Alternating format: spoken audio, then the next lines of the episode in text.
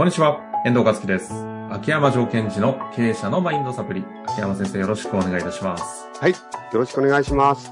さあ、ということで、今週も行きたいと思うんですが、今回はね、前回ご質問いただいた内容からちょっとこう、派生で終わりきらなかったところをやりたいんで、ズバリタイトルということで、ご紹介したいと思いますが、程よいストレッチがかかるオーダーの出し方。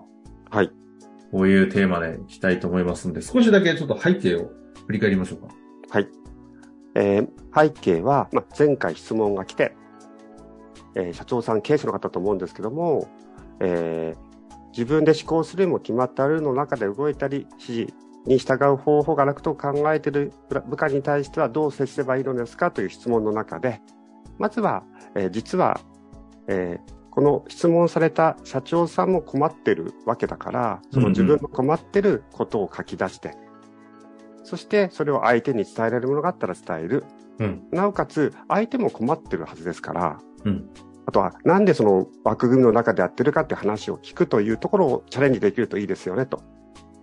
順番をね、プロセスを、アプローチのはい。教えていただいた中で。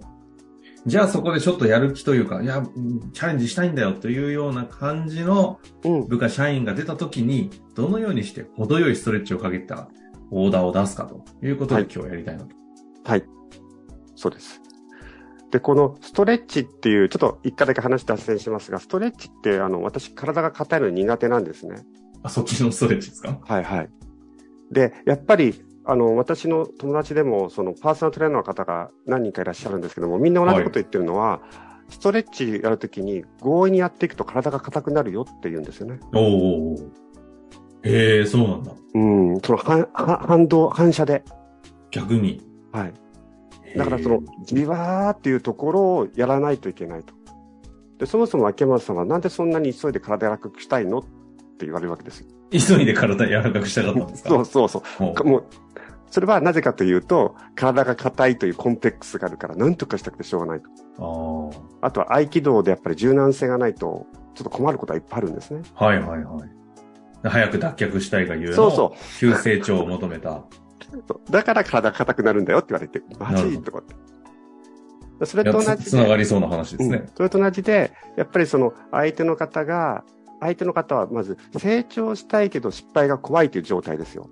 うん。もうガンガン行きたいっていう人はもう行けばいい。なるほどね。成長したいけど、失敗が怖い。怖い。ああ、確かに。その状態。葛藤してる状態ですね。うん。うん。で、今言ったように、いや、俺はどんどんか変わっていきたいんだっていう人はもう、ハードな、いそこが彼にとって程よいストレッチじゃないですか。うんうん。で、今日はさっき言ったみたいに、成長したいけど怖いですと言った方に対してのオーダーの出し方というのがあってですね。へえ。えーまあ、フレームワークであるんですけども、はい。まあ、シンプルに言うと、ゴール、条件、託したいものって、この3つなんですね。ゴール、うん条件、託したいもの。で、ゴールというのは、まあ、その仕事の、まあ、目標というか、ゴールですよね。これをここここまでにこういうふうにやってもらいたいということじゃないですか。はい。で、条件っていうのは、その時にこれは注意してねとか、いつまでにとか、あとはこれを使ってみたいなのがありますよね。うんうん。で、最後、託したいものっていうのは、ここについては俺わかんないとか、どうしていいかわかんないから、君のアイデアをちょっと足せねっていうところを明確に分けてあげるんです。役割とも言える感じですか？あ、役割、そうですね。その、だその役割という言葉を皆さんがどう捉えるかわかりませんが、そうですね。でその役割というよりもなんかね、相手は怖いので、託したいっていう感じの方がいいのかな。ここは責任を持ってもらいたい範囲とか言ったらちょっとこ怖すぎるかそうそうそうら良くないわけですね。ここはお前責任持って自分で考えろっていうのは、そういう人には、またプレッシャーになっちゃうから、いや、こおこ願いしたい領域。あ、そうそうそうそう。自分が苦手だからちょっと頼むよみたいな。なるほど。だって本当にできないんだもん、そこ。うんうんで、えーじゃあ一つ事例を紹介すると、どうなのがいいかな。うん。まあ、えっ、と、実際に私があった事例も含めてなんですけども、うん。はい。えっ、と、その、マニュアルを作ってもらいたいと。マニュアル。で、そのゴールがマニュアルを作るですよね。うんうんあ、そうそう。で、その時は、あの、私は、あの、マリンスポーツのスタッフがつその使っていくマニュアルを作ってもらいたいと。おただジェットスキーだとジェットスキーみたいなね。マニュアルあるんですね、ああいうのって。はい。やっぱりちゃんとマニュアルがないと、で、その時の条件っていうのは、例えば納期いつまでに作ってくださいとか、うん。あとは項目としてこれとこれは絶対に入れてねとか、うん。そういうのが条件になってきます。うん。で、託したいものっていうところっていうのは、私にはちょっと難しいとかわかんないので、君だったらちょっとアイデアがあるんじゃないかなっていう意味においては、やっぱり、えっと、私その時に、マリンスタッフの中では年齢いったので、若い方に対して平たい言葉が使えなかったんですね。簡単な言葉が。あと、マーケティングとかやったから、やったら、こう、かっこいい言葉を使いたがるとかね、よ、カタカナ使っちゃうとか。ああ、よ横文字多めの。はい。本当恥ずかしいです。すいません。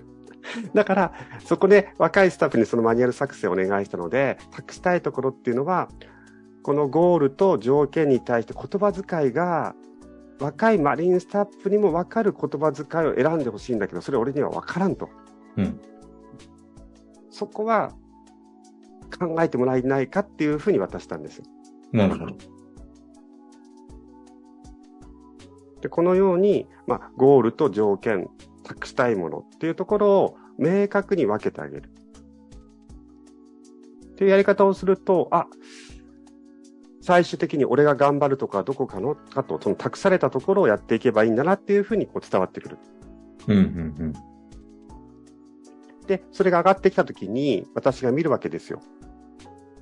そうすると私も疑問が浮かぶんですよね。あ、これってなんか言い方って良くないんじゃないのかなとか。うん。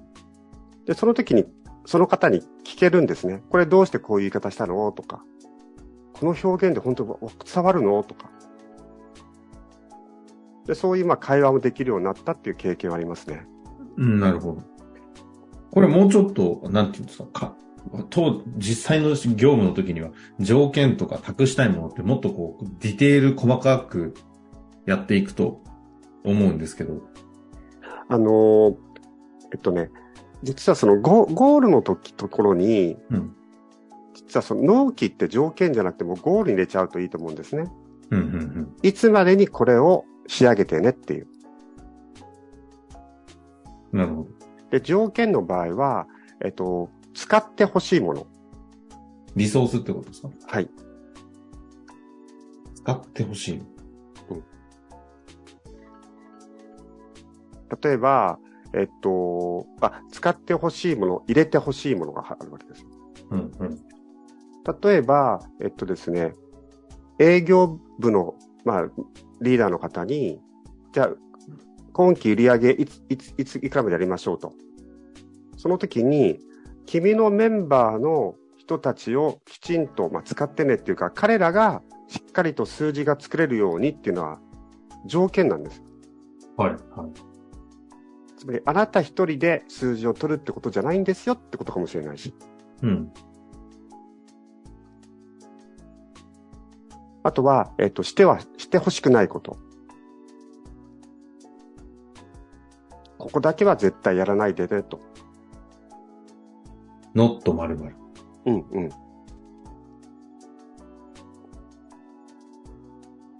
あとは、注意してほしいところ。注意してっていうのはですね、えっ、と、情報提供ですよね。例えば、新人の山田くんは、ここまでは分かっているけども、ここまでは分かってないよと。それを組みしてねという意味で。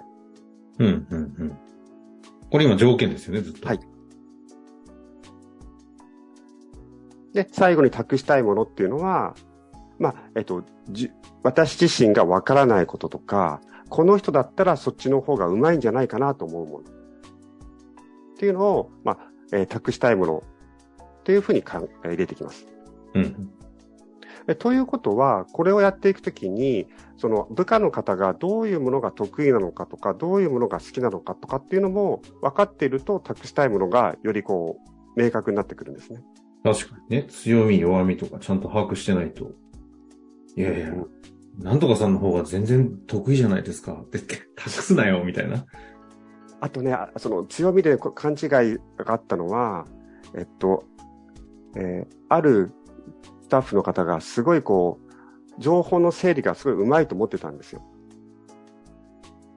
で、君これうまいからそこ託すねって言ったら、話聞いてみると、めちゃめちゃそれに時間かかってたんですって。だから本人としては、それを本当にデータを整理しなくちゃいけないっていう責任感から一生懸命やってたので、気持ち的には決して得意じゃなかったんですって。なるほど。だからありますよね。こう私たちから見て、見た目が、あパッと見て外から、この人ってこれうまいなと思ってても、実は影ですごいそれが辛いっていうか、重く、重くやってたことってあるのかなと思います。なるほど。あの、勉強をしてないふりして試験めっちゃいいやつ。そうそうそう。ねまあ、そういう人ってやっぱ悲しいですよね。なんとかさんってこれ簡単にできるからやっといてよとか言って、いや、俺簡単にやってないんだけどみたいな。どんどん、どんどんストあのストレスとプレッシャーがかかってって、あるタイミングで、やばいってなるやつですね。うん。まあでもそういう意味で言うと、上司の方がそこをちゃんと見極めた上での託したいもの。託したいもの、今の話聞いてると、危なっかしいというか、すごい、なんか、言いたくないですけど、世間で言うと、世間、違う違う違う、さ、センスを問われてしまいそうな怖さがあるなというふうに思ったんですけど。いやー、なんかその辺もそうですよね。その辺もなんか、なんだろう。これ今後こういうやり方でオーダー出したいんだけどもどうかなみたいなことを言ってもいいと思うんですよね。うん。で、実はでもその託したいものって難しいから、こ俺も苦手だから一緒にやろうぜとか一緒に考えようぜって言っちゃってもいいと思うんですよ。なるほど、なるほど。そこも含めてですね。うん。これ、あの、お話しいただいた中で、あの、このフレームとしては、あの、ひ非常に使い勝手がいいというか、あの、すぐ使えるなと思ったんですけど、一方で、この、程よいストレッチがかかるオーダーじゃない、これをやらないパターンは結果的にどんな感じになりがちなんですか？あ、その失敗したくない人に対、あそうそう成長したいけど失敗したくない人に。結局、ダメなオーダまず、ゴールしか言わない。ー。あーまずね、確かに。で、条件もリソース渡さない、言わないで、はい。はい、これ入れて、あれ入れて、ここ注意して、うん。っていう感じで、そのうん。その条件の中で、なんとかハードっていうか、まあネガティブというか、辛い方の条件を羅列される。はい。暗い方の条件を羅列。なるほど。そして託したいも託したいものはないですよ。の託したいものはない。だってできるでしょみたいな。ああ、そういうことですか。できる前提。あと何年目だっけとか言われたね。そっち？あそういうこと？圧力で託すみたいな。はい。ああ、とねできる前提で。あとね、厳役職役職言われるんですよね。部長でしょって。ああ、お兄ちゃんでしょと一緒ですね。はい。ところが、お兄ちゃんの部長も、特に日本の企業の場合は、その、本当にその人が部長職につけるかどうかっていう、その、な能力を精査して、そこのセクションに置いていないこともあるじゃないですか。そうですね。でも、お給料を高くしたんだから、役職手当やってる、あるあるんだから、っていうふうに、こう、向こうのプレッシャーかけちゃう。なるほど。お金と役割を紐づけて、託したいものも一緒に圧力で渡すと。確かに。そっか、そういうことを言われると、あれですね。あの、全くできてないっていう話。に気づきますね、これ確かに。に。そっか。それが言いたかったんですね。お前らできてねえだろうと。いやいや、いい言いたか今だって本当に聞いたらドキリとしました。そうか。できてないんですね、そもそもこれ。そういうふうに私たちも言われ、こういうふうに教わってなかったじゃないですか。うん確かに。そっか、こうやればいいんだっていうよりも、うんあれできてないぞっていう気づきの方が大事そうですね、これ。そうですね。本当そうなんですよ。であとはさっき言ったように、その、実は、程よいストレッチというのは成長にもなっていくってことを私たちはあまり知らなかったんですよね。あ、強引な？成長を促して？あ、ガンガン行きたい人はもうガンガンがいいんですよ。それがさっき言ったその人にとって程よいストレッチなんですから。うんですから、その、うん、本当に、まあ、効率というか成長ということを考えたときに、やっぱり私たちはもっと知恵というか工夫していかないといけないなって本当に最近感じてます。うん。なるほど、なるほど。まあ、ということで、最後どうですか？北山先生としてはこの枠組み、まあ、フレームワークとも言っていいようなやり方を教えてくださいましたけど、あの、最後にメッセージ何か、はい。はい。さっき言ったように、このフレームワークを扱うその経営者の方、リーダーの方も、うん。これをチャレンジだと思って、程よいストレッチだと思ってこれを使ってください。もうこれ教わったから絶対できるようにならなくちゃいけないっていうふうに、こう、緊張というか体を硬くしないで、自分にも程よいストレッチのつもりで扱ってもらうと、使い勝手が逆にいいんじゃないかなと思いました。ですかね。ということで、ぜひ活かしていただけたらなと思います。秋山先生、ありがとうございました。